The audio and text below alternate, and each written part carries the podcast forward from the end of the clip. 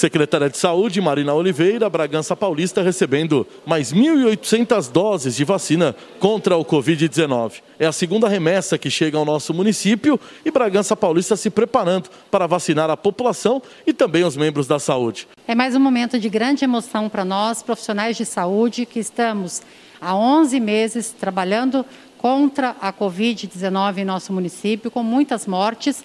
Mais um lote de vacina é a esperança que a gente tinha realmente.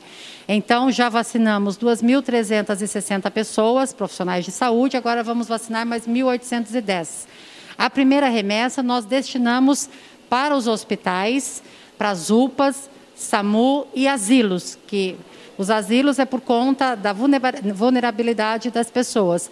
E os hospitais e UPAs e SAMU é por conta de serem profissionais que estão na linha de frente. Aqueles que estão atendendo Covid, sintomáticos da Covid. Agora, essa segunda remessa, a gente consegue já atender as nossas unidades de saúde da Secretaria e também destinar parte para os hospitais e assim vamos complementando a imunização nos profissionais de saúde. Qual a diferença da vacina Coronavac, que chegou na primeira fase, na primeira remessa, e agora a vacina de Oxford, que chega na segunda fase, vacina Fiocruz? Para nós, profissionais de saúde, ela é a mesma porque tanto uma quanto a outra vai nos imunizar.